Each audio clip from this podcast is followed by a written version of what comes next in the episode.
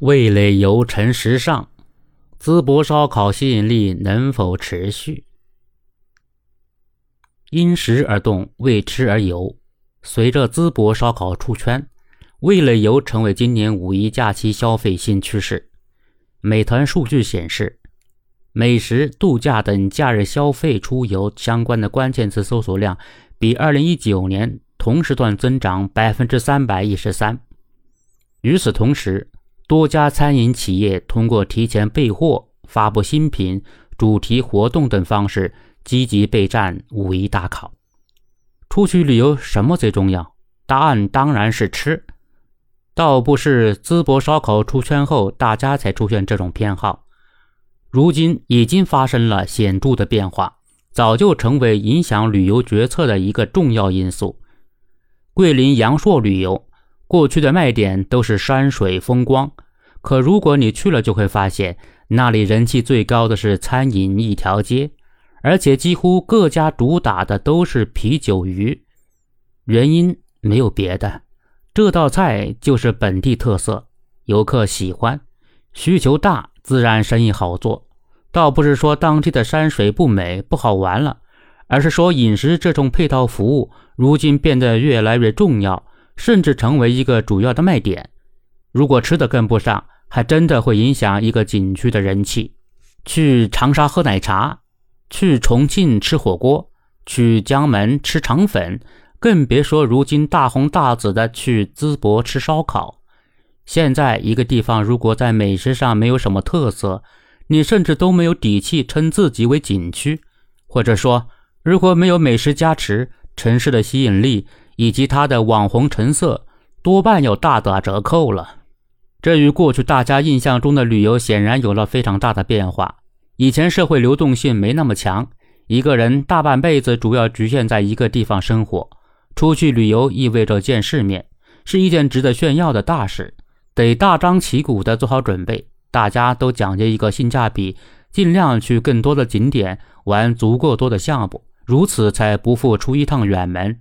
至于吃，起码是次要的需求，但今天完全不一样了。那些精明的旅游达人去到一个地方，不仅要品尝美食，还要讲究特色，必须追求原汁原味。他们看不上那些专门服务游客的网红景点或者小吃店。北京的南锣鼓巷，上海的南京路，广州的北京路，成都的宽窄巷子，类似的地方人气太高，商业气息太浓。